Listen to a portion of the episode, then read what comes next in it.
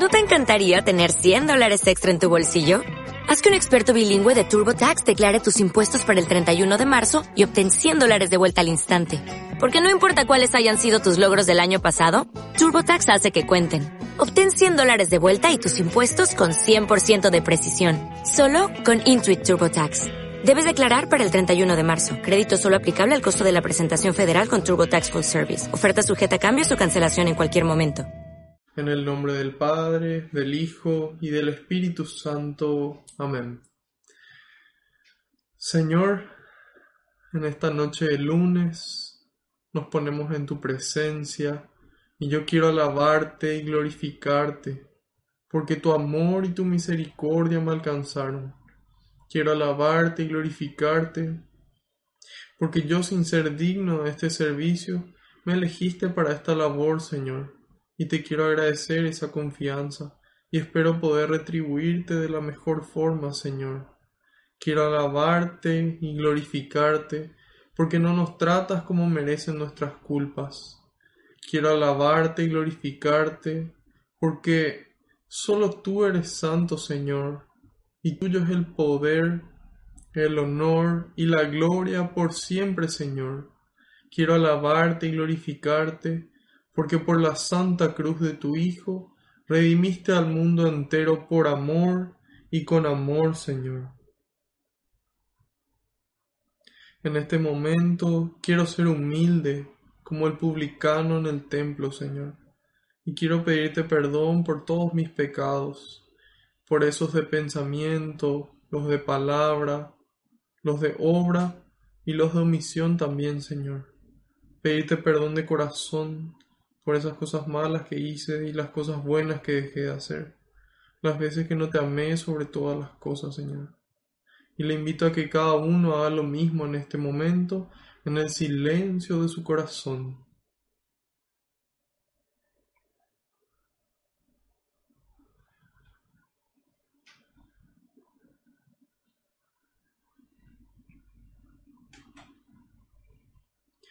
Te pido, Señor, que se cumpla tu palabra. Tú dijiste que donde dos o más se reúnan en tu nombre, ahí vas a estar vos presente, Señor.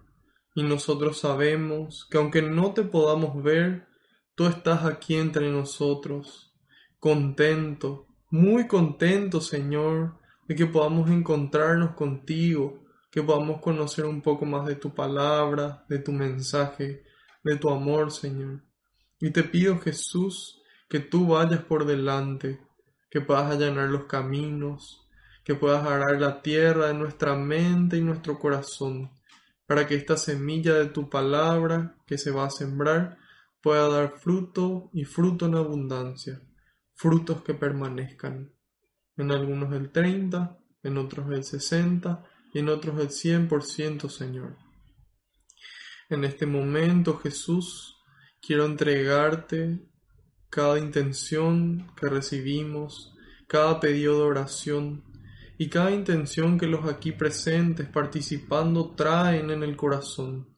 Te pido, Señor, hasta eso que no nos animamos a pedir, lo entrego en este momento en tus manos, junto con cada angustia, con cada pena, con cada miedo, con cada problema, Señor, en este momento en tus manos. También nuestras alegrías, nuestras bendiciones, nuestros sueños, todo en tus manos porque no existe lugar mejor que ellas y porque sé que tú las recoges con alegría y se lo entregas todo al Padre para que nos conceda a cada uno esa gracia que estamos necesitando, a su debido tiempo y acorde a su voluntad. Glorias y alabanzas sean dadas a ti por los siglos de los siglos. Amén. Ahora les pido que invoquemos todos juntos al Espíritu Santo, diciendo, Ven Espíritu Santo, y llena los corazones de tus fieles, y enciende en ellos el fuego de tu amor. Envía, Señor, tu Espíritu, y todo será creado, y renovarás la faz de la tierra. Oh Dios, que aleccionaste los corazones de tus fieles, con la ciencia del Espíritu Santo, haz que guiados por este mismo Espíritu, saboreemos la dulzura del bien y gocemos siempre de su divino consuelo. Por Jesucristo nuestro Señor. Amén. Ahora quiero pedirles encarecidamente que en un momento de silencio intercedan por mí ante el Padre, para que todo lo que diga sea su voluntad con las palabras del Hijo y que sea el Espíritu Santo el que obre con intensidad en ustedes y en mí también.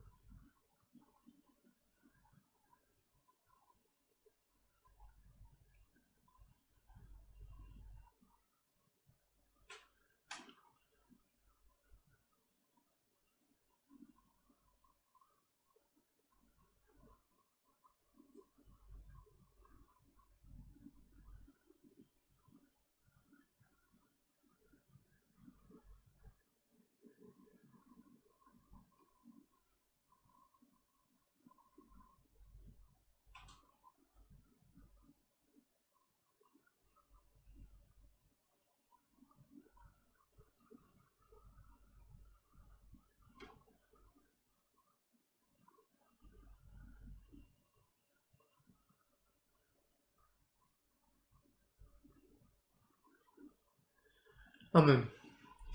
Hoy vamos a iniciar con el Salmo número 27. Salmo número 27. Vamos a dar inicio con un salmo siguiendo los consejos del Padre Ignacio Larrañaga. Él en sus talleres de oración y vida nos enseña a orar al estilo de Jesús. ¿Y cómo oraba Jesús? Jesús oraba principalmente con los salmos. Como buen judío, él oraba con los salmos que son oraciones, la mayoría de ellas atribuidas al rey David, que todo judío piadoso conocía y las utilizaba para comunicarse con Dios. También conocemos la importancia que tienen los salmos dentro de la, de la liturgia de la palabra en la misa, que ya mencionamos en reiteradas ocasiones, que es la primera parte de la misa, y luego viene la liturgia de la Eucaristía. Generalmente después de la primera lectura se proclama el salmo y ahí nosotros como pueblo respondemos con la antífona, que es esa, esa respuesta. Entonces, empezamos. Salmo 27. Quiero, quiero comentarles antes de empezar que este es, es mi salmo favorito, así que espero que, que pueda llegarles y que pueda hablar por él mismo y que pueda transmitirles lo que Dios quiere decirles en esta noche. Salmo 27. Junto a Dios no hay temor. El Señor es mi luz y mi salvación. ¿A quién he de temer? Amparo de mi vida es el Señor. ¿Ante quién temblaré? Cuando los malvados se lanzan contra mí para comer mi carne, ellos, mis enemigos y contrarios, tropiezan y perecen. Si me sitia un ejército contrario, mi corazón no teme. Si una guerra estalla contra mí, aún tendré confianza. Una cosa al Señor solo le pido, la cosa que yo busco es habitar en la casa del Señor mientras dure mi vida, para gozar de la dulzura del Señor y cuidar de su santuario porque Él me dará asilo en su cabaña en tiempos de desdicha. Me ocultará en el secreto de su tienda y me alzará sobre la roca. Y ahora mi cabeza se levanta sobre mis enemigos que me cercan. Jubiloso en su carpa, ofreceré sacrificios con aclamaciones. Quiero cantar, tocar para el Señor. Señor, oye la voz con que a ti clamo escucha por piedad.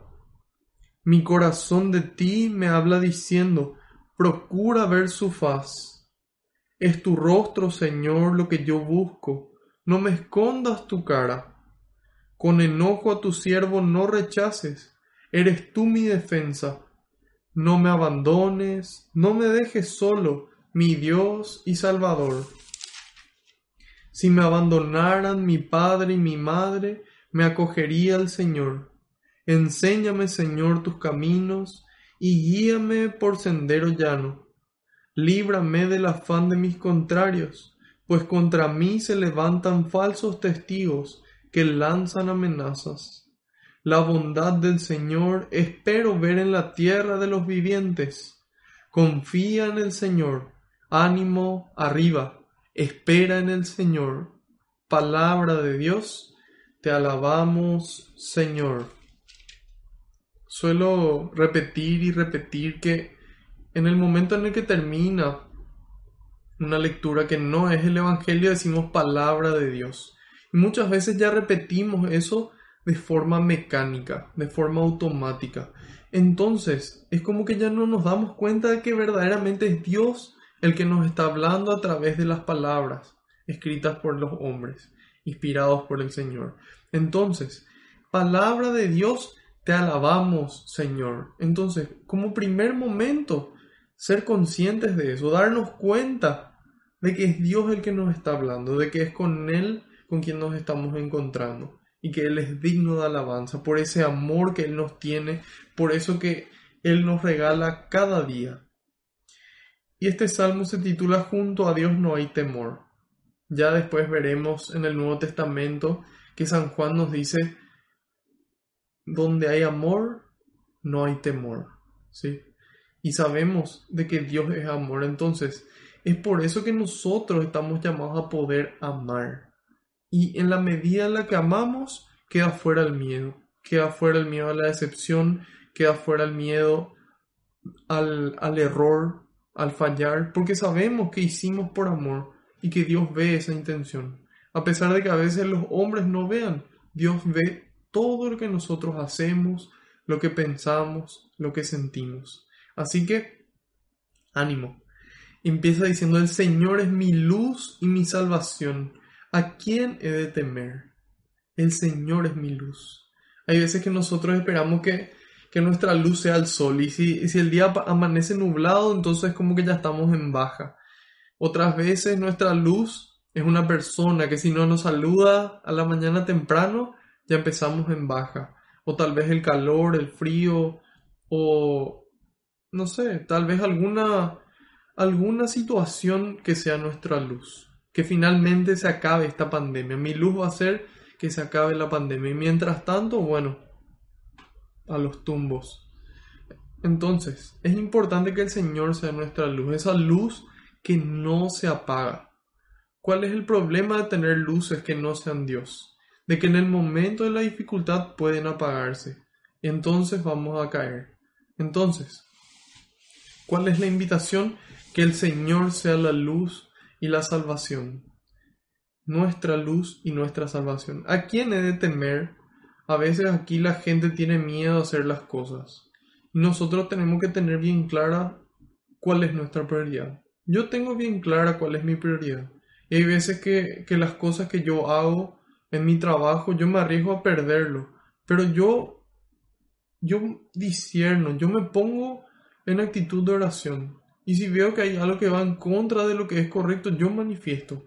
Inclusive en la calle, a la policía misma. Una vez, la policía de tránsito, que, su deporte favorito aparentemente es multarle a la gente si es que no, no reciben algo muchas veces. Otras, otras veces sí son personas honestas. Pero bueno, hay muchos casos en los que no. Entonces, ellos mismos, eh, una vez les vi quebrantando la ley frente a mi lugar de trabajo. Ellos mismos, donde cada día multaban a las personas por estacionar ahí, allí, ellos estaban estacionados. Y yo me fui y les pregunté y les dije, ¿cómo van a estacionar acá si está prohibido? Y me dijeron, ¿y vos qué te crees porque tenés tu Biblia en tu mano? Justo era lunes y me estaba yendo a, preparar la clase. Y le dije, yo no me creo nada. Y justamente aquí en este libro, en la Biblia, está escrito de que tenemos que cumplir la ley. Y yo les saqué una foto y les denuncié con la municipalidad. Entonces, muchas veces la gente no obra por miedo a lo que va a hacer la gente. Otras veces me tocó en mi familia defender a Dios, defender lo que es correcto. Otras veces con mis amigos, otras veces en la facultad. Entonces, nosotros no tenemos que tener miedo a nadie. Nosotros lo único que tenemos que temer es irnos al infierno. Pero ese temor se fuma nuevamente en la medida en la que amamos a Dios y vivimos según lo que Él nos pide. Y dice, amparo de mi vida es el Señor, ante quien temblaré. En el 2, cuando los malvados se lanzan contra mí para comer mi carne, ellos, mis enemigos y contrarios, tropiezan y perecen. Hay veces que hay gente que busca, que busca nuestro mal, ya sea porque hagamos el bien o porque no les gusta nuestra cara o por algún motivo. Entonces, nosotros a qué estamos invitados? A poder pedir a Dios templanza, a poder pedir a Dios que la justicia venza. Entonces, en la medida en la que pedimos eso a Dios, vamos a poder transitar las diferentes situaciones que nos presenta la vida con paciencia, con amor, con templanza, con un dominio propio que tal vez logre la conversión de esa persona, que tal vez toque su corazón y diga, qué extraña respuesta. Ojalá me, hubiese respondido de otra forma. Entonces muchas veces como que después de eso le trabaja a la persona y decide cambiar. Otras veces no. Sin embargo, nosotros estamos llamados a hacerlo, hacerlo por amor. Dicen el 3, si me sitia un ejército contrario, mi corazón no teme. Hay veces que nosotros nos desesperamos, es decir, dejamos de esperar en Dios, sabiendo de que Él todo lo ve y de que Él nos acompaña en el camino. Y nos desesperamos y nuestro corazón teme, teme lo que pueda pasar o lo que no pase. Entonces, en la medida en la que nosotros oramos, discernimos, amamos, nuestro corazón permanece tranquilo, por más de que haya una situación muy difícil. A mí me tocó vivir dos situaciones, una en la cual mi hermano, el que es mi ahijado de, de confirmación, estuvo en una, en una situación muy cercana a la muerte. Y yo le pedí al Señor y le manifesté y quería que le salve. Y le dije, Señor, en, en un momento de oración, le dije, Señor, si si vos querés salvarle, yo lo único que te pido es que le salves. Todas las cosas buenas que yo hice, yo lo único que te pido es que le salves. Y en oración el Señor me respondió. En mi mente yo sentía como Él me respondía y me decía, ok, pero así es misericordioso como voy a ser yo con Él, vas a ser vos con el resto. Y yo acepté. Entonces, ¿en qué medida yo puedo ser misericordioso como Dios? Solamente en la medida en la que muero yo y vive Cristo. Porque si no, no hay forma. Nuestra humanidad no nos da para ser así de misericordiosos. Y entonces yo me fui junto a mi hermano que estaba en el hospital antes de su operación y le dije, tranquilo, todo va a salir bien. Dios ya me, Dios ya me dijo. Entonces muchas personas que estaban alrededor estaban desesperadas, pero mi corazón estaba tranquilo porque Dios es mi amparo. También me ocurrió algo similar cuando se produjo un, incendio, cuando estábamos de, misión, y en ese momento cuando parecía que nada podía salir peor, una persona empieza a convulsionar. Y todos, todos querían ayudarle y se desesperaban. Yo me senté al lado de la persona y empecé a rezar. Y ahí yo sentí que tenía que permanecer en calma. Yo les dije, ¿alguien ya hizo esto alguna vez? Porque tenía una, estaba convulsionando de, de epilepsia. Me dijeron, no, no, y ahí apareció una chica que dijo, yo sí. Bueno, déjenle a ella trabajar. Y gracias a Dios pudo, pudimos salir de esa situación sin, sin pérdidas mayores. Entonces, es importante que podamos permanecer en la calma. A pesar de que, de que haya muchos problemas o situaciones difíciles, Dios nos da esa templanza. Entonces, en el momento de dificultad, oración. Una pausa, una pausa corta y una oración, aunque sea una ejaculatoria, decirle Jesús, en vos confío. Decirle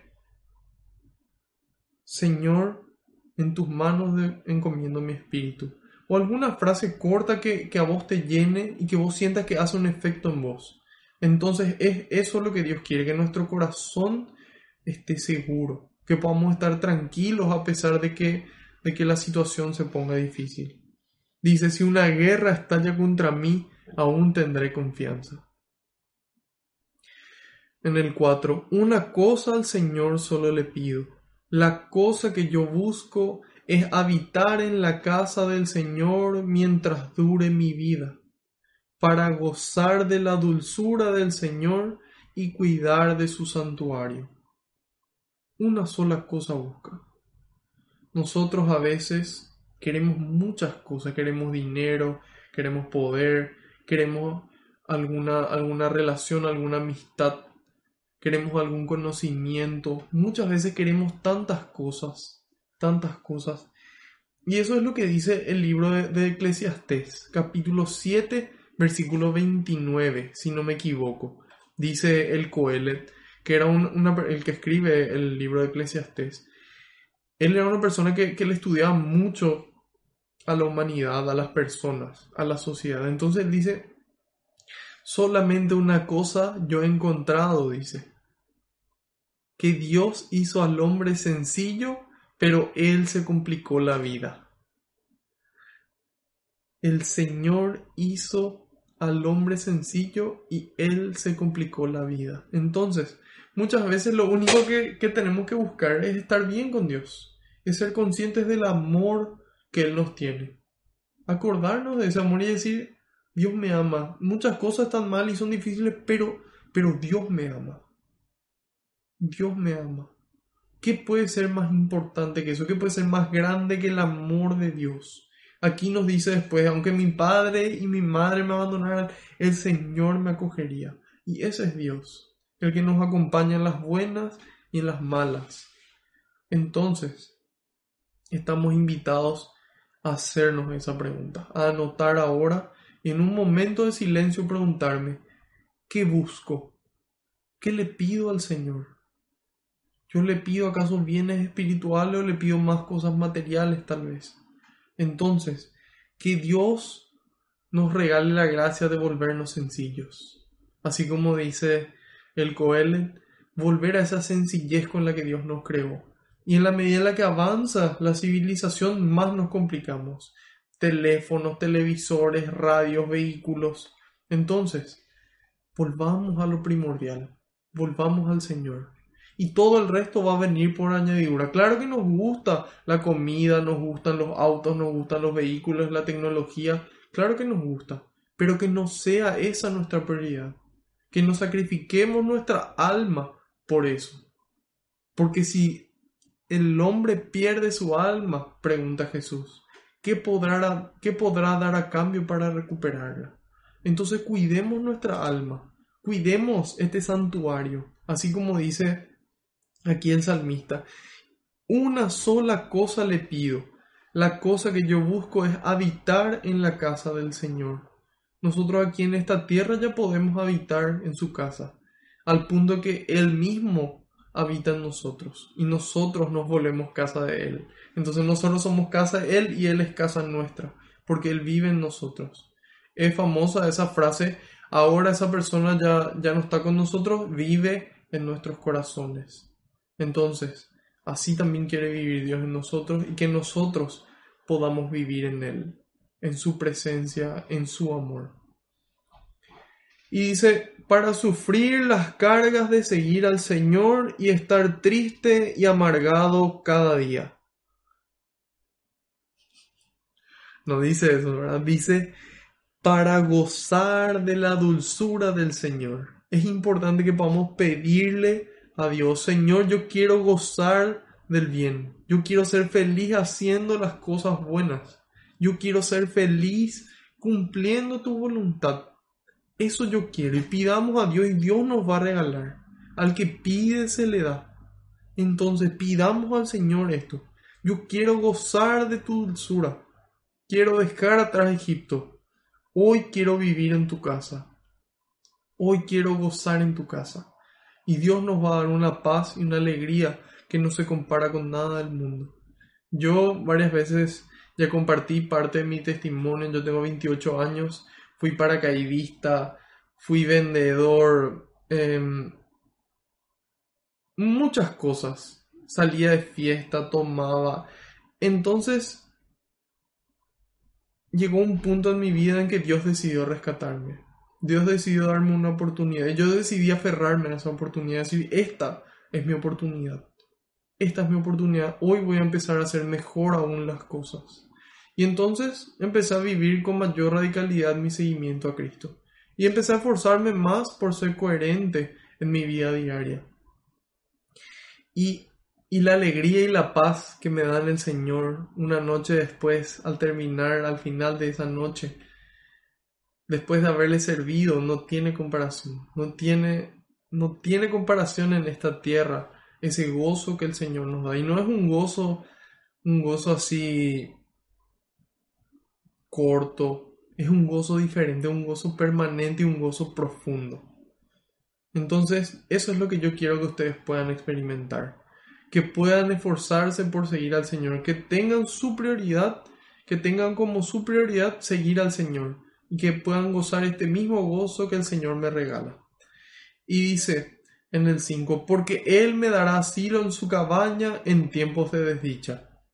Recordatorio. No porque ahora sigamos con Dios, no porque ahora seamos más coherentes, no porque ahora asistamos a la catequesis o leamos más la Biblia, los problemas van a desaparecer. Los problemas muchas veces no desaparecen. Y lo que sí aparece son la fuerza y el amor para vivir esos problemas y dar testimonio en esos problemas. Entonces por eso dicen el 5, Él me dará asilo en tiempos de desdicha. Hay tiempos difíciles, hay tiempos en los que nos cuesta todo. Ahí también está el Señor. Acordarnos, mirar a nuestro lado y acordarnos de que ahí está Él. Mirar dentro nuestro, mirarnos al espejo y acordarnos de que Dios vive dentro nuestro. Y que eso nos ayude, que eso nos devuelva la esperanza, que eso aumente nuestra fe y nos empuje a la caridad nos empuje a amar. Muchas veces saliendo de nosotros mismos y ayudando al otro, podemos mejorar, podemos sentirnos mejor. Y si ya estábamos bien, podemos, alegrarnos más y alcanzar una plenitud mayor. Y nos dice, me ocultará en el secreto de su tienda, me alzará sobre la roca. Y ahora mi cabeza se levanta sobre mis enemigos que me cercan Jubiloso en su carpa ofreceré sacrificios con aclamaciones. ¿Cuáles son estos sacrificios más agradables a Dios? No animales, no inciensos, sino nuestra propia vida. Ese es el sacrificio más agradable a Dios. Que hoy nosotros podamos ser menos egoístas y amar más. Que podamos ser menos Marco, menos José, menos Luis, menos María, menos Luisa y más Cristo. Que podamos sacrificar nuestro tiempo, entregar nuestro tiempo por amor. Ese es el sacrificio que Dios quiere. Y dice, quiero cantar, tocar para el Señor. Yo quiero. En la medida en la que sentimos ese amor de Dios, tenemos ganas, tenemos ganas de servir, tenemos ganas de amar, tenemos ganas de dar, tenemos ganas de ayudar, tenemos ganas de estudiar, tenemos ganas. No es que hacemos nomás, sino que queremos hacer, queremos cantar a Dios. Entonces la misa vivimos de una forma diferente, vivimos como si fuera una verdadera fiesta, que es lo que es. La misa es una fiesta, es lo más cercano al cielo que tenemos aquí en la tierra. Y muchas veces ahora, porque estamos en una pandemia, ponemos de excusa.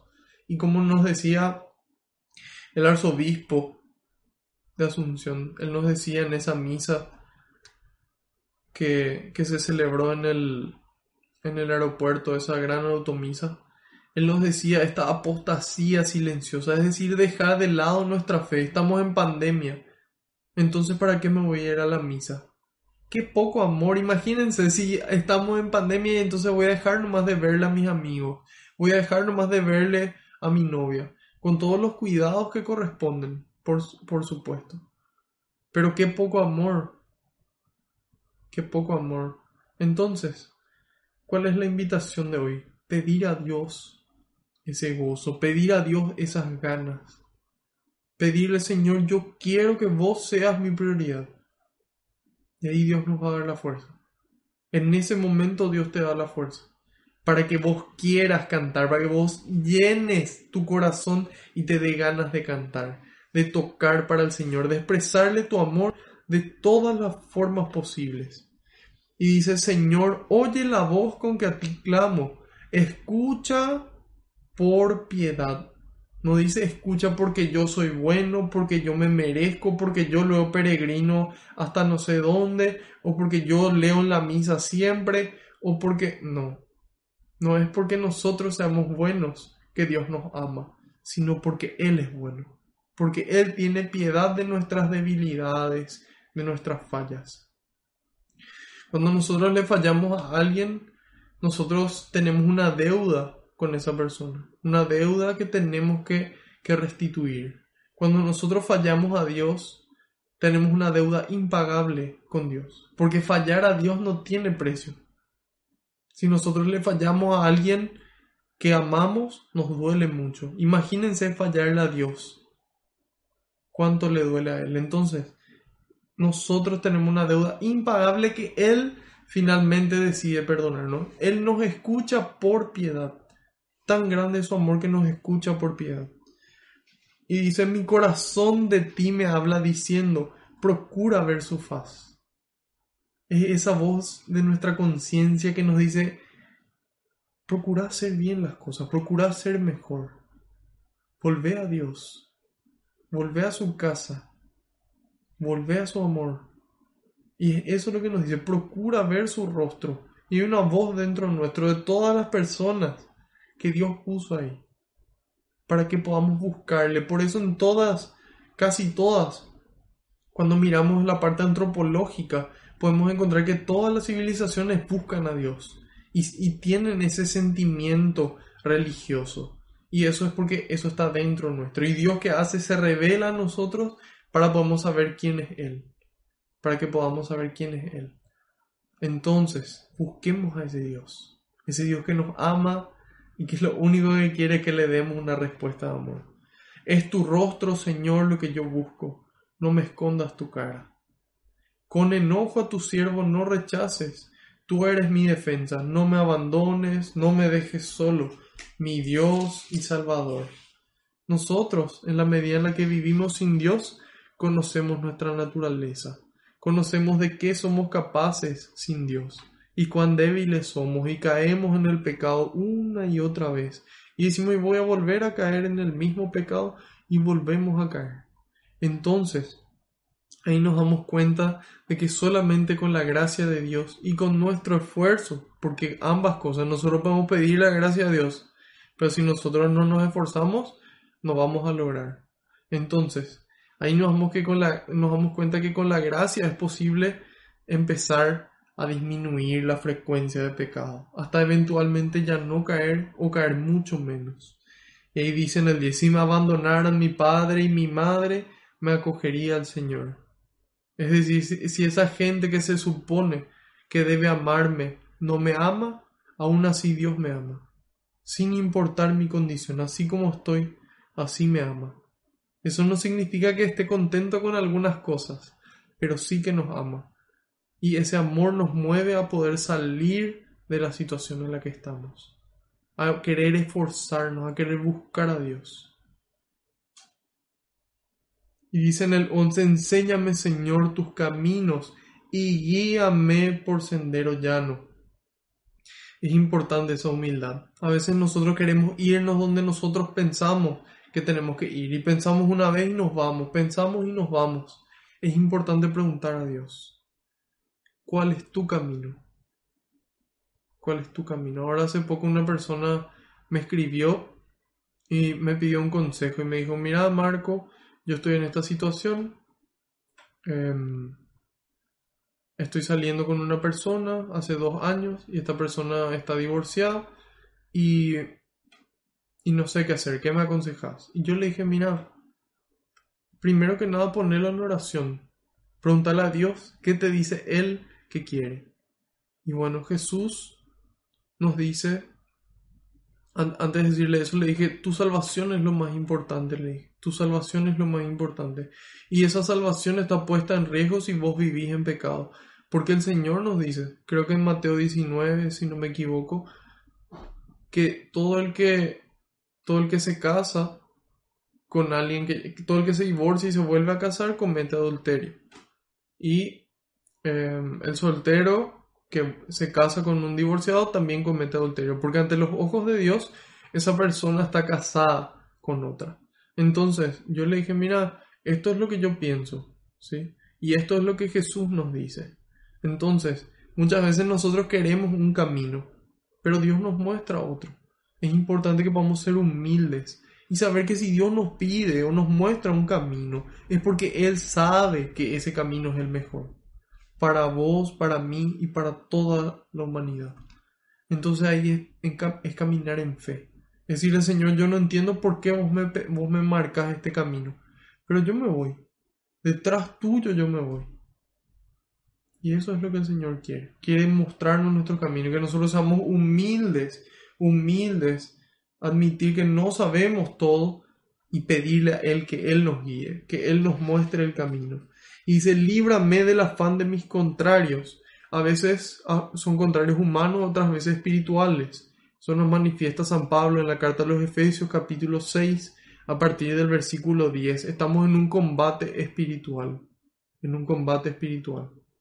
No luchamos contra las fuerzas humanas, contra carne y sangre, sino contra las fuerzas sobrehumanas y espirituales del mal.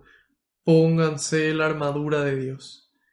Acordarse, todos los días estamos en un combate es importante que yo me ponga en oración, que, me, que le invoque a mi Dios. Y así yo puedo vivir el día como Él quiere que yo viva. Y dice, pues contra mí se lanzan falsos testigos que lanzan amenazas. La bondad del Señor espero ver en la tierra de los vivientes. Confía en el Señor, dice el 14. Ánimo arriba, espera en el Señor. Confía en el Señor. Y ese es el mensaje. Confía en el Señor. Ponete en sus manos. Hace todo lo que puedas que esté en las tuyas. Pero ponete en sus manos, sabiendo de que Él no va a permitir algo de lo que Él no va a poder sacar un bien. De que en el momento en el que Él permite un peligro, permite una situación difícil, Él tiene el poder de sacar el milagro de ahí. Y tiene el poder de hacernos vivir a nosotros esa situación de la mejor manera. Entonces, donde hay amor, no hay temor. Junto a Dios no hay temor. Y así vamos a ver cómo este Salmo 27 se hace, se hace verdad en los, en los discípulos, en los apóstoles. Continuamos con Hechos de los Apóstoles capítulo 8. Hoy empezaremos en el versículo 26 y vamos hasta el final, que es el versículo 40.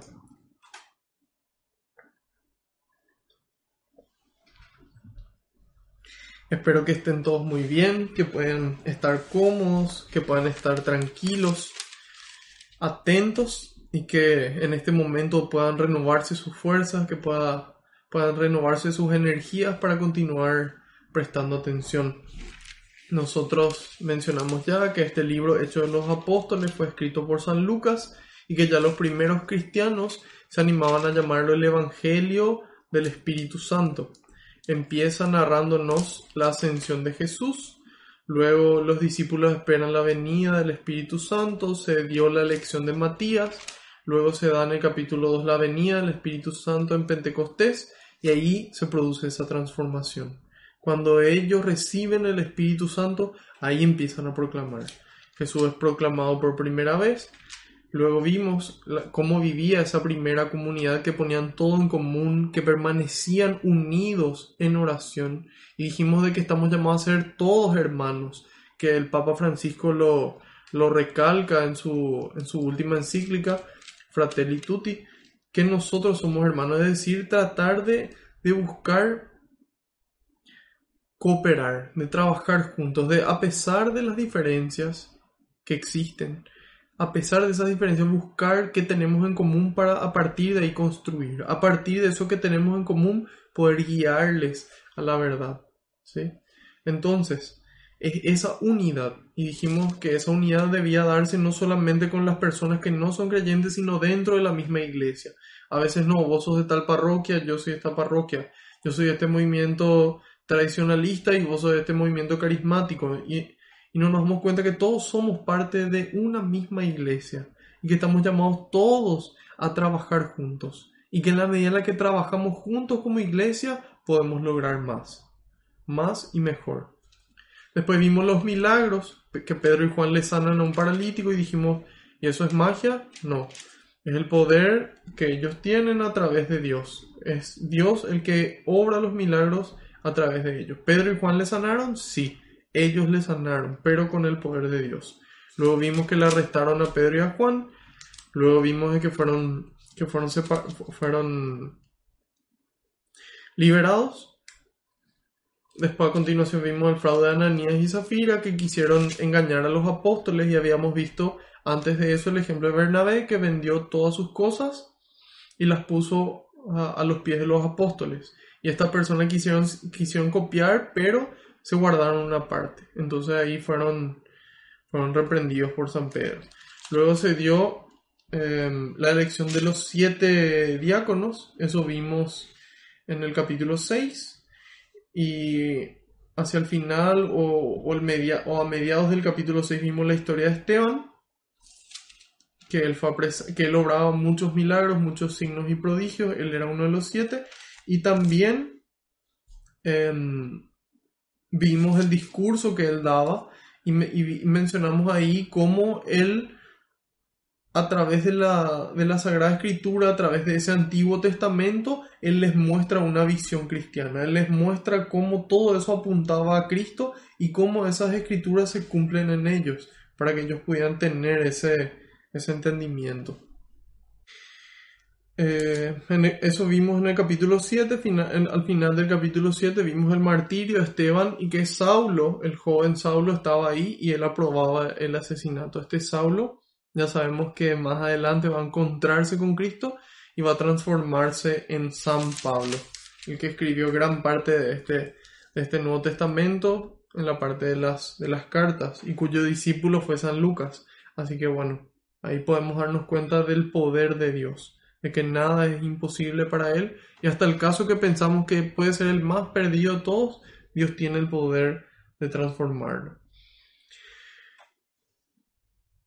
En algo, algo muy importante que, que continué leyendo de los padres de la iglesia con respecto a lo que habíamos dado, especialmente en los versículos del 14 al 17 y nos decía, cuando los apóstoles estaban en Jerusalén, tuvieron noticia de que los samaritanos habían aceptado la palabra de Dios, les enviaron a Pedro y a Juan. Bajaron y oraron por ellos para que recibieran el Espíritu Santo, dice. Y en el 16, ya que todavía no había descendido sobre ninguno de ellos, y solo habían sido bautizados en el nombre del Señor, pero entonces les impusieron las manos y recibieron el Espíritu Santo un paréntesis muy importante sobre esto. Esta es la base del sacramento de la confirmación. Pablo VI, por ejemplo, nos dice que esta imposición de manos es considerada la razón y el origen del sacramento de la confirmación, el cual perpetúa en cierto modo la gracia de Pentecostés. Y aquí vemos Em, en este mismo, en este mismo, en este mismo sector del, pasaje, que son Pedro y Juan los que bajan, no Felipe. Entonces ahí em, San Juan Crisóstomo ya nos decía de que probablemente no sea Felipe el apóstol, sino Felipe el diácono, por eso no impuso las manos. Y eh, San Beda el Venerable nos dice que enviaron a Pedro y a Juan porque solamente los apóstoles podían imponer las manos para que recibiera el Espíritu Santo. Si hubiera sido Felipe el apóstol, hubiera podido hacerlo. Lo mismo aplica para el sacramento de la, confirmación. El, obispo nos, nos, da la señal, nos traza una señal de la cruz con el crisma en la frente y lo único que él dice es recibe por esta señal el don del Espíritu Santo. Generalmente es el obispo, porque los obispos son los sucesores de los apóstoles hoy en la jerarquía de la iglesia. Y solamente en algunos casos extraordinarios el obispo da permiso a otro sacerdote para que la administre. Y ahí San Juan Crisóstomo eh, veíamos cómo antes de, antes de que ellos impusieran las manos, Simón estaba ahí, que era el mago, y Simón ve que, él, que ellos le imponen las manos y el Espíritu Santo desciende. Y él, en lugar de pedir el Espíritu Santo, Simón el mago, pide el poder de transmitir el Espíritu Santo. Porque entonces ahí nos dice San Juan Crisóstomo que él quería vender ese poder de transmitir el Espíritu. Y eso, eh, el que lo el que lo, también lo afirma es San Cirilo de Jerusalén. Si ustedes quieren profundizar en el sacramento de la confirmación, pueden mirar el catecismo de la Iglesia Católica en los, numerales desde el 1285 al 1321. Y entonces aquí llama la atención algo, porque dice si ya estaban bautizados tenían que recibir el Espíritu Santo? Hay orígenes, nos dice de que el bautismo solamente, el bautismo solamente es un bautismo de salvación cuando se realiza en el nombre del Dios Trino, dice. En el nombre de la Trinidad, en el nombre del Padre, del Hijo y del Espíritu Santo. Como Jesús lo, lo pide en Mateo 28, 19. Vayan y hagan que todos, que todos sean mis discípulos y bautícenlos en el nombre del Padre, del Hijo y del Espíritu Santo. Entonces, a nosotros se nos dice que por el bautismo recibimos el Espíritu Santo. Y es cierto, recibimos el Espíritu Santo. Pero nos dice el catecismo escrito por, por San Juan Pablo II en el numeral 1316 que la confirmación perfecciona la gracia bautismal, dice.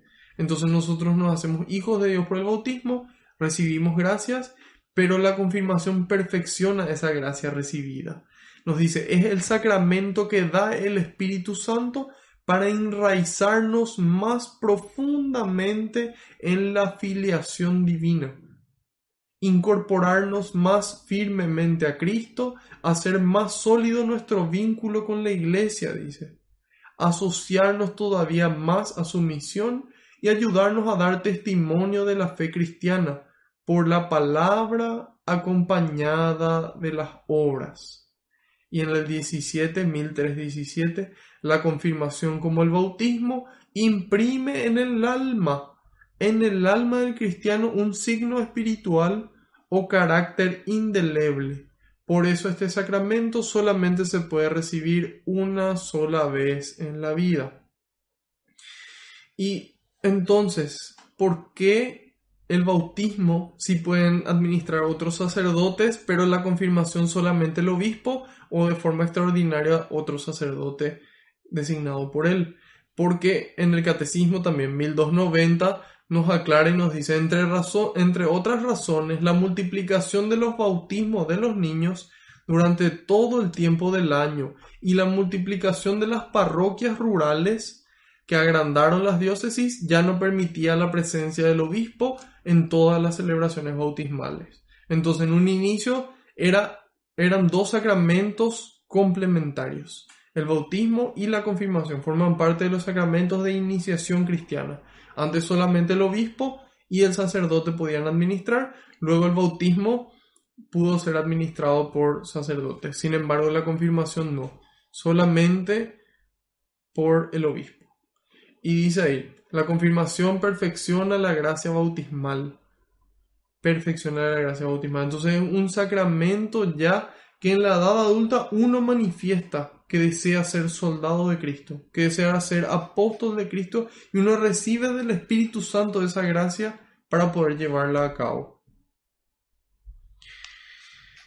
Ahí se cierra nuestro paréntesis y ahí veíamos de que San, San no, él no era San, de que Simón el mago quiso comprar esos dones y ahí San Pedro le dice que no y vimos que había una gran persecución de los cristianos y que ellos en lugar de en esa dificultad despotricar o, o quejarse en contra de Dios, crecían en la fe y se multiplicaban los creyentes. Y como ellos en todos los pueblos donde les tocaba daban testimonio. En el 25 terminaba diciendo, Pedro y Juan dieron testimonio y después de predicar la palabra del Señor volvieron a Jerusalén. Por el camino evangelizaron varios pueblos de Samaria. Ahora empezamos nuestra clase hoy. Hechos 8 desde el 26 al 40. un ángel del Señor se presentó a Felipe y le dijo, Dirígete hacia el sur por el camino que baja de Jerusalén a Gaza. No pasa nadie en estos momentos.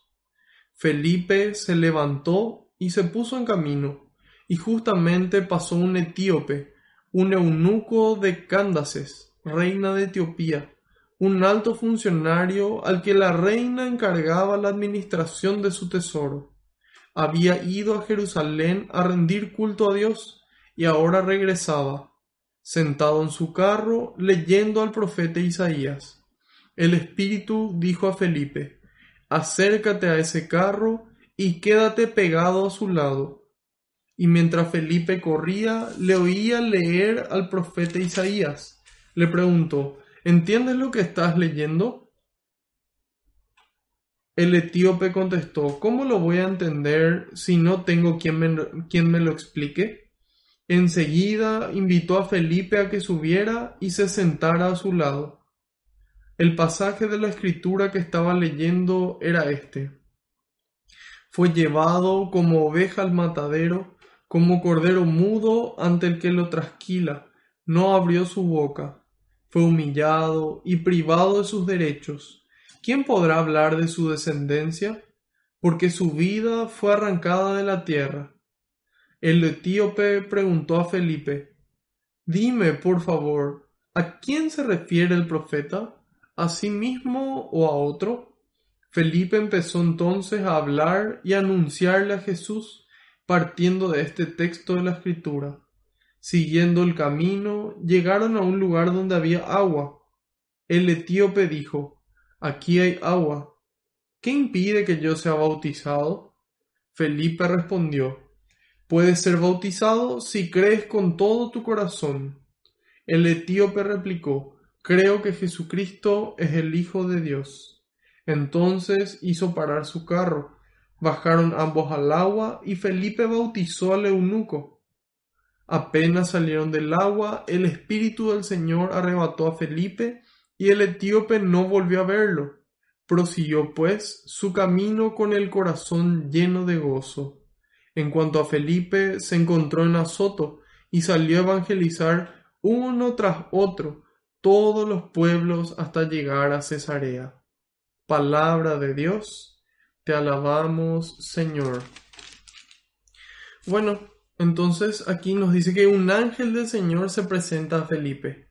Entonces, Felipe estaba atento a lo que Dios tenía para decirle estaba atento a lo que Dios tenía para decirle. Entonces, siempre antes de iniciar nuestro día, antes de empezar un trabajo, un estudio o lo que vayamos a hacer, pongamos a Dios delante. Y ahí vamos a poder escuchar lo que Él tiene para decirnos.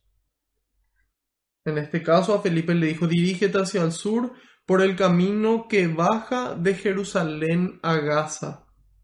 No pasa nadie en estos momentos. Aquí San Beda el Venerable nos destaca este que baja de Jerusalén a Gaza y nos dice que se cumple esa profecía del Salmo 18 que dice, Etiopía extenderá sus manos hacia Dios, Etiopía descenderá, Etiopía extenderá sus manos hacia Dios, pero eso, pero eso en realidad em, se cumple en el 27, donde dice reina de Etiopía. Antes, esto de baja de Jerusalén a Gaza, em, ahí nos decía, no, me acuerdo qué santo, pero, pero la aclaración es que al bajar de Jerusalén a Gaza representa lo mismo que Cristo hizo, que baja de Jerusalén, la ciudad celestial, baja a la tierra para traer el Evangelio, ¿sí? Para llevar y para anunciar ese mensaje de que el reino de los cielos está ahora cerca, está ahora entre ustedes. Entonces el ángel del Señor le da una indicación parecida de que baje a Gaza, que salga de Jerusalén y vaya a esta ciudad. Y ahí en el 27 dice, Felipe se levantó y se puso en camino. Lección para nosotros, escuchar a Dios y hacer lo que nos pide, porque a veces escuchamos lo que Dios nos pide y decimos, esto está muy difícil, vamos a hacer nomás lo que nosotros queremos. Entonces, escuchar a Dios y poner en práctica. Y justamente pasó un etíope, un eunuco de Cándaces, que es un eunuco bueno, em, un eunuco puede entenderse como un hombre castrado. Generalmente eran hombres a los que se le castraba para servir a las vírgenes o para servir a las reinas. Entonces eran hombres castrados. Pero en este caso no, no podía haber, no podía ser un hombre castrado porque nos dice de que, de que se fue al templo, había ido a Jerusalén a rendir culto a Dios. Y en Isaías 56.6 nos explica de que los eunucos no podían entrar al templo, no tenían acceso al templo. Entonces este eunuco en realidad se refiere a que era un funcionario de esta reina de Etiopía. Y Eusebio de Cesarea nos explica que Etiopía indica el reino de Nubia y nos dice que se extendía al sur de Egipto, más allá de Sudán, la primera catarata del Nilo. Bueno, eso es para los que conocen África. Y nos dice, eh, actualmente comprende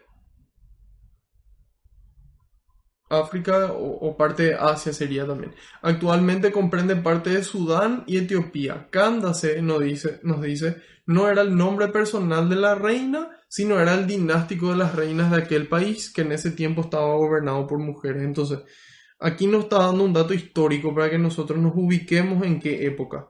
Y era entonces una persona que era un servidor, era un servidor de Etiopía, y ahí se cumple eso del Salmo 68 que dice, eh, Etiopía extenderá sus manos hacia Dios. Gaza en este caso y Etiopía representan la ciudad de los gentiles, es decir, las personas que no creen en Dios. Pero hay veces que, que buscan, hay veces que buscan, como esta persona. Dice, había ido a Jerusalén a rendir culto a Dios y ahora regresaba sentado en su carro leyendo al profeta Isaías. Ahí nos da ejemplo a nosotros de qué hacer en nuestros ratos libres, en ese momento de viaje, en ese momento de ocio, leer la palabra de Dios y poder ver qué es lo que Dios nos muestra. Generalmente podemos conocer aquí personajes muy interesantes, historias de la vida real, gente que estuvo triste, gente que se enojó con Dios, gente que la pasó mal, gente que, que la pasó bien. Entonces ahí podemos conocer nuestra ruta, nuestra hoja de vida. Y eso estaba haciendo este, este etíope. En el 29 el espíritu le dijo a Felipe, acércate a ese carro y quédate pegado a su lado. Y mientras Felipe corría, le oía leer al profeta Isaías. imagínense esta situación. Está Felipe y el Espíritu Santo le dice, anda por este camino. Y él se va, pasa un carro y le dice, corre junto a este carro. Y hay veces que el Espíritu también despierta eso mismo en nosotros y no nos damos cuenta. A veces miramos en la calle y le vemos a alguien triste y, tal vez tenemos, es como que sentimos las ganas de, parar y preguntarle, ¿qué te pasa? ¿Te ayudo en algo? Y, muchas veces no lo hacemos. Muchas veces no lo hacemos en nuestra casa. Hay veces le vemos a nuestro papá o tal vez a los hijos, a los que, a los que tengan hijos o un hermano. Y, y como que sentimos preguntarle y después decimos, ¿para qué le voy a preguntar? No es un problema. Seguro luego que tal cosa. Y le dejamos. Entonces el Espíritu nos empuja, nos habla, nos llama y nos hace sentir cuando alguien necesita algo. Nos hace prestar atención y escuchar qué es lo que está diciendo esta persona. Y nos inspira una respuesta de Dios. En este caso Felipe baja, se va corriendo y escucha, está leyendo el profeta Isaías. Y le pregunta, ¿entiendes lo que estás leyendo? El etíope contestó, ¿cómo lo voy a entender si no tengo quien me lo explique? Esto suena muy parecido a una frase que hay gente que hoy la utiliza, pero al revés. Aquí dice, ¿cómo voy a entender si no tengo a alguien que me lo explique? Y hay gente que dice, ¿para qué necesito que alguien me lo explique si yo ya tengo el Espíritu Santo? Y leen y entienden todo atravesado. En vez de entender lo que está escrito así, parece que dan la vuelta a su Biblia y eso es lo que entienden.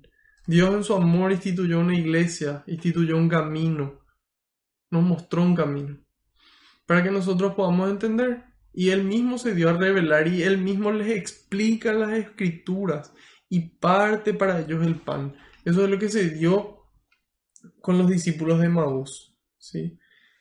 Y, y entonces, ¿por qué tenemos esa necesidad de querer irnos por nuestra cabeza? Pienso que es nuestra soberbia, que dice, no, vos podés solo, ¿para qué querés? ¿Para qué necesitas a alguien que te ayude, a alguien que te muestre? Y así muchas veces terminamos equivocados y terminamos haciendo daño pensando de qué es lo que Dios nos pide. Entonces acudamos a la gente que se preparó para, para esto y que recibió el mensaje de Dios mismo y la forma de entenderlo. Eso es lo que nos dice San Pedro en su segunda carta, capítulo 3, versículos 15 y 16. Nos dice, consideren que la paciencia de nuestro Señor es para nuestra salvación como lo escribió nuestro querido hermano Pablo, con la sabiduría que le fue dada, e insiste sobre esto en todas sus cartas. Dios es paciente, Dios nos regala un día más, nos da una oportunidad más para amar, una oportunidad más para que la gente le vea a Él en nosotros, para que la gente le vea a Dios en vos. Y dice, hay en ellas dice, hay en las cartas de Pablo algunos puntos difíciles de entender que los ignorantes y poco firmes en la fe, que los ignorantes y poco firmes en la fe interpretan torcidamente para su propio daño como hacen también con las demás escrituras. Hay cosas que son difíciles de entender. Dios mismo nos dice en su palabra que hay cosas difíciles de entender. Seamos humildes pidamos ayuda, aprendamos, busquemos. El que busca encuentra. Y dice, enseguida invitó a Felipe a que subiera y se sentara a su lado. Qué actitud de humildad. Él puede reconocer, yo no sé. Hay veces que la gente me pregunta cosas y yo le digo, no sé, pero voy a averiguar y, y te voy a responder. No responder por responder nomás. Tenemos que ser responsables en lo que decimos. Tenemos que formarnos. Y eso es lo que estamos haciendo en este lugar. Por eso que yo me pongo tan contento. Porque entonces estamos más lejos de la muerte. Oseas 4.6 nos dice, por ignorancia perece mi pueblo. Porque no sabemos muchas cosas, entonces hacemos. Entonces, en la medida en la que más conocemos, tenemos más chance de poder actuar mejor, de conocer más el amor de Dios y de poder llevar ese amor a todas partes. Entonces, Felipe escucha lo que Dios tiene para decirle, se va. Escucha nuevamente. En la medida en la que avanzamos en la vida, Dios vuelve a hablarnos. Hay que volver a preguntarnos. Una vez, sí, a mí hace 10 años Dios me dijo que quería tal cosa, pero ¿qué quiere hoy? ¿Qué necesita hoy de vos? ¿Qué instrumento quiere que seas hoy? Entonces, escucha primero, baja el camino, después vuelve a escuchar. Pégate a ese carro, ahí está la situación que Dios quería, en donde quería Dios que él obre. Ahí esta persona, en, su humildad, le dice, suba a mi carro. Y le, y le, dice, ¿cómo voy a entender si no hay nadie que me explique? En el 32 dice, el pasaje de la escritura que estaba leyendo era este. Fue llevado como cordero, como oveja al matadero, como cordero mudo ante el que lo trasquila. No abrió su boca. Fue humillado y privado de sus derechos. ¿Quién podrá hablar de su descendencia? Porque su vida fue arrancada.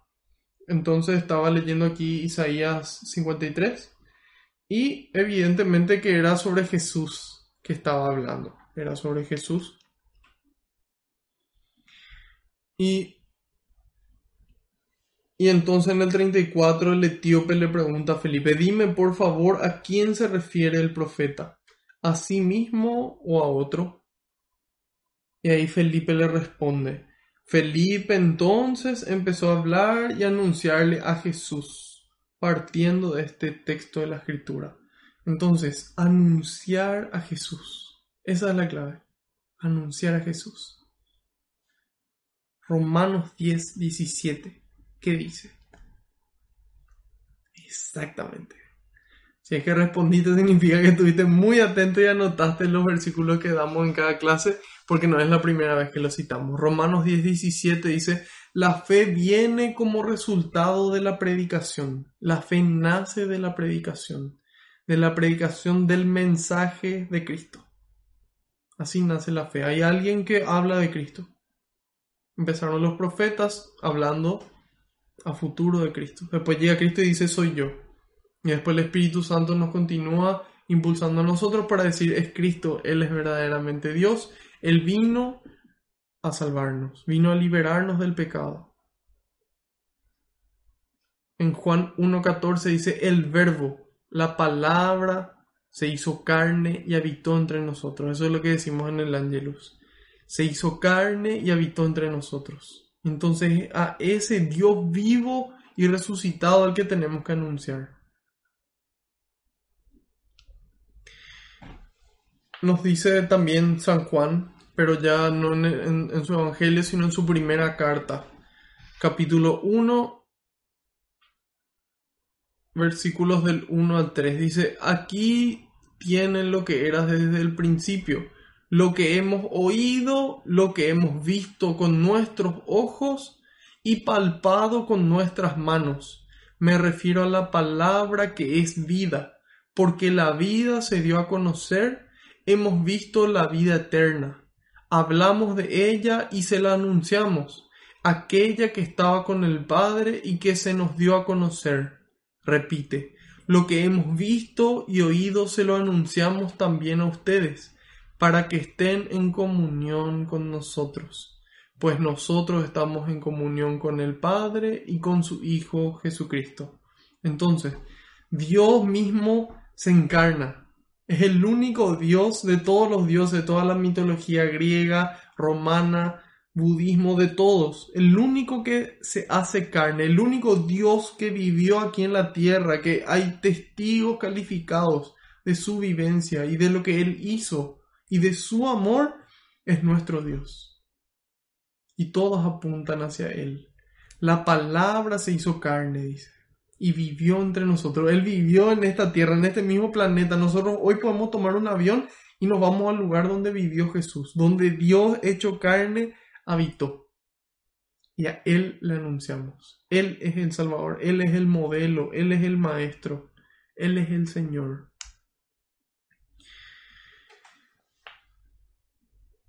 Y nos dice Jesús mismo, partiendo de cualquier escritura podemos llegar a Él. Juan 5:39. Ustedes escudriñan las escrituras, le decía Jesús a los, a los judíos, pensando que en ellas encontrarán la vida eterna. Y justamente ellas dan testimonio de mí.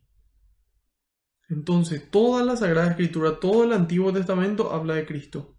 ¿Y qué hizo San Justino Mártir? Ya hablamos de él en la catequesis anterior. San Justino Mártir, laico y filósofo, él logró presentar una relación entre el Antiguo Testamento, que es básicamente lo mismo que ya hizo San Esteban, el Antiguo Testamento que apunta a Cristo, y la filosofía pagana o la filosofía em, de los romanos en particular, y, y, la filosofía griega, donde hablan del logos, del conocimiento, y ese logos es el logos con mayúscula, el logos de Dios es logos, significa palabra, significa conocimiento. Entonces esa, esa, palabra, ese verbo se hizo carne es Jesucristo.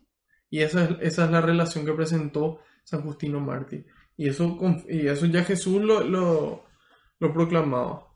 Y también sus apóstoles, como San Juan, que decía, la palabra, el logos, se hizo carne y habitó entre nosotros.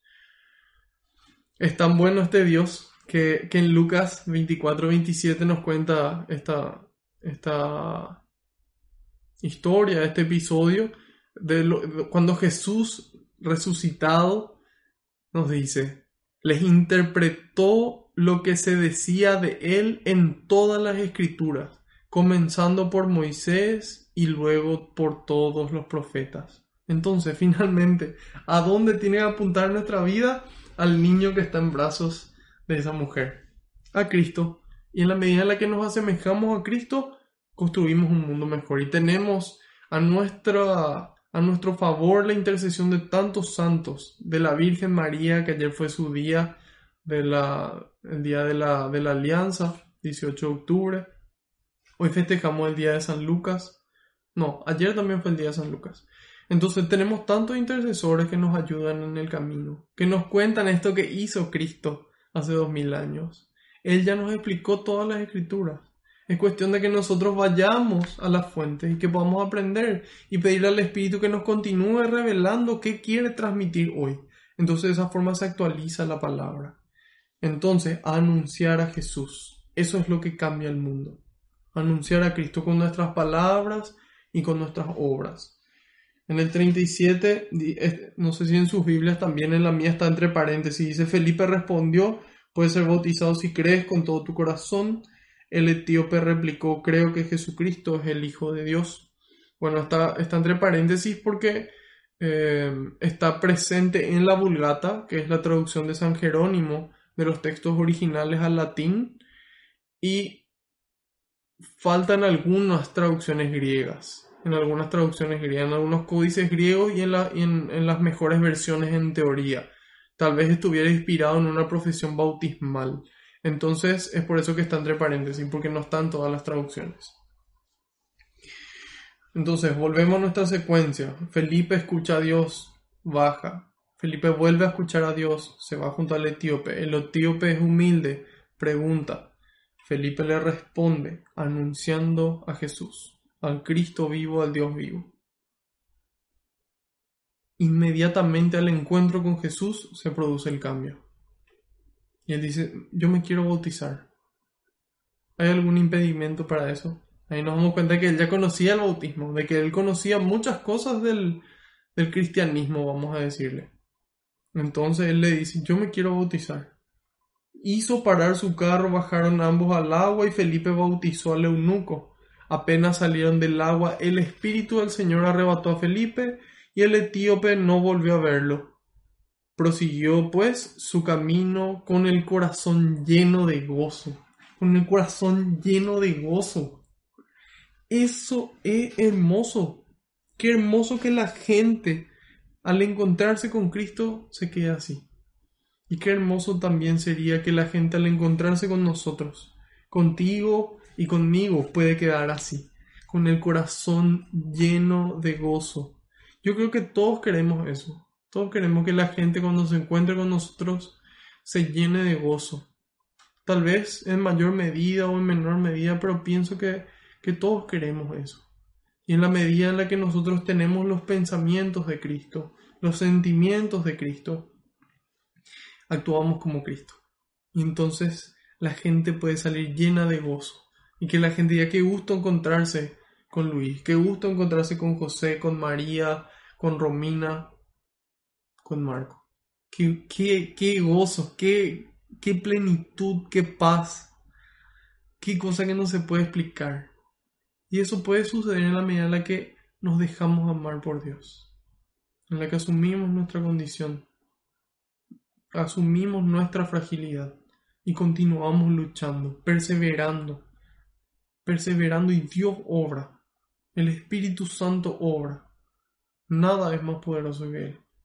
Entonces, la medida en la que perseveramos, escuchamos a Dios y hacemos lo que Él nos pide, la gente va a quedar con el corazón lleno y va a dar gloria a Dios y va a querer encontrarse con Dios, va a querer encontrarse con nosotros, con la iglesia y especialmente con Él, con esa persona que les está esperando, con esa persona que todos los días quiere que vuelva y hace todo lo posible entonces, seamos nosotros estos instrumentos, seamos estos agentes de evangelización. Aunque sea compartiendo este, este link y si no se puede, y, algo, recen. Escriban, estudien, formen parte de un grupo, ayuden en su parroquia, en su casa, en su barrio, no sé, algo.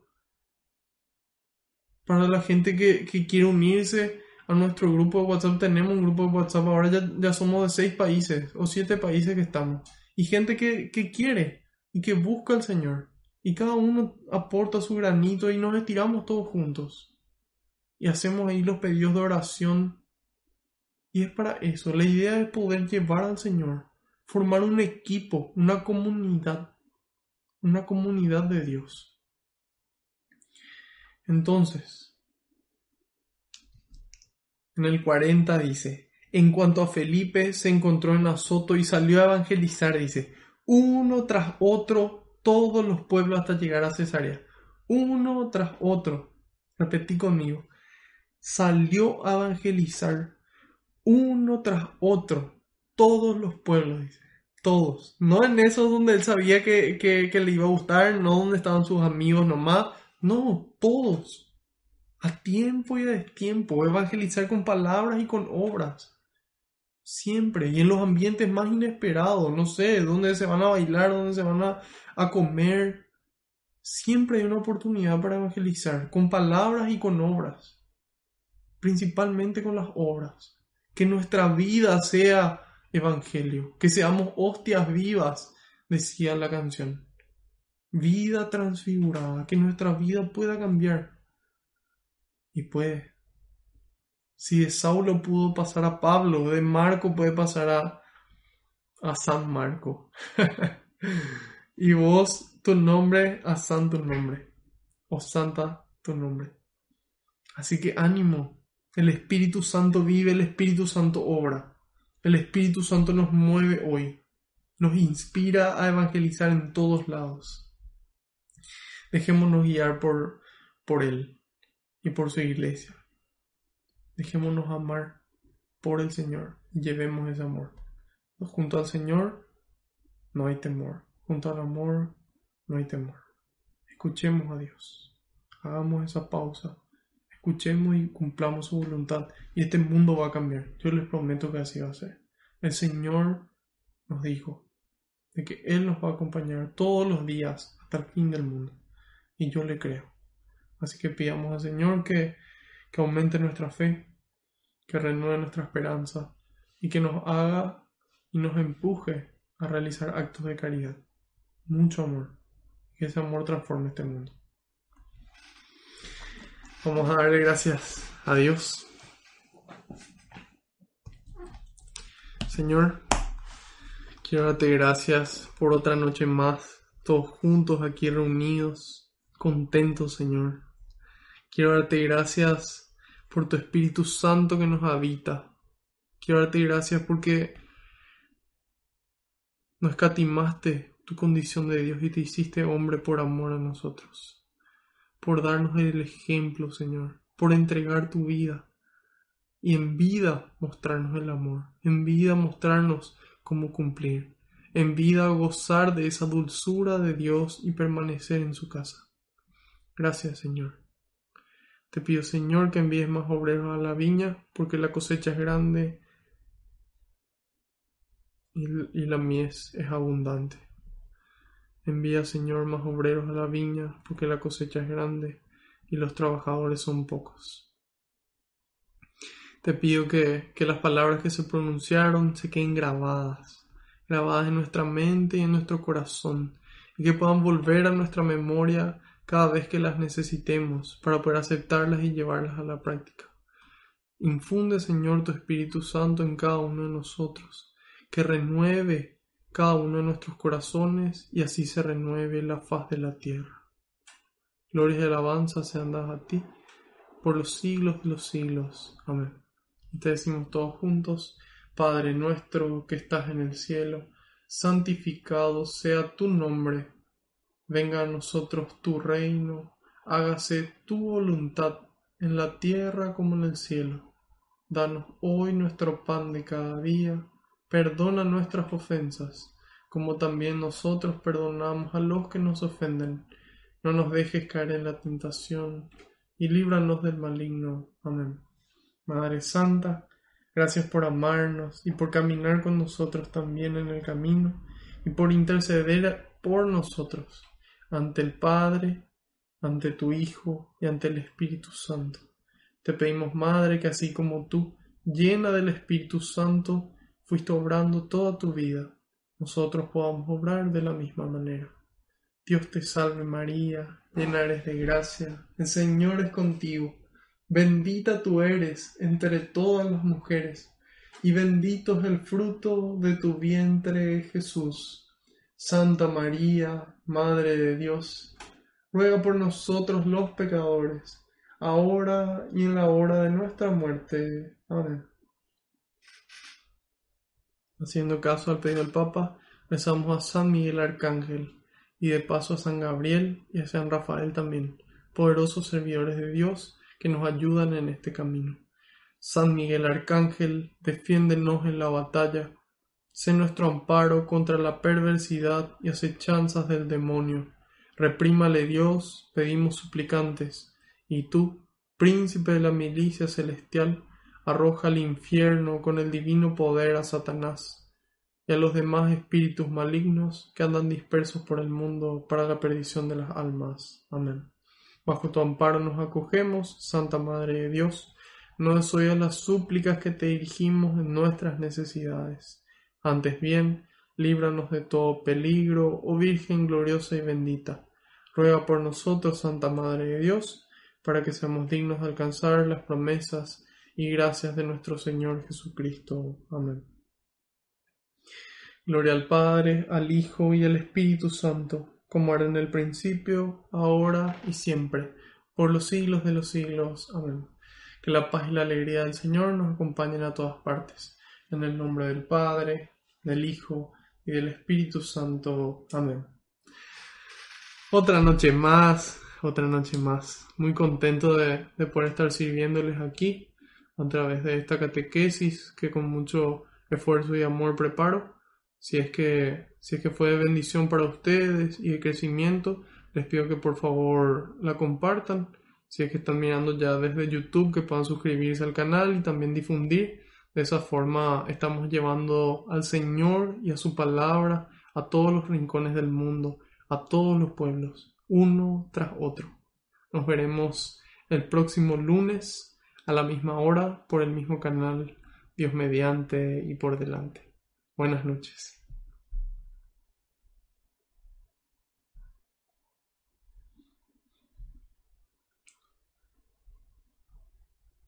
Waiting on a tax return? Hopefully it ends up in your hands. Fraudulent tax returns due to identity theft increased by 30% in 2023. If you're in a bind this tax season, LifeLock can help. Our U.S.-based restoration specialists are experts dedicated to helping solve your identity theft issues and all LifeLock plans are backed by the Million Dollar Protection Package. So we'll reimburse you up to the limits of your plan if you lose money due to identity theft. Help protect your information this tax season with LifeLock. Save up to 25% your first year at LifeLock.com slash aware.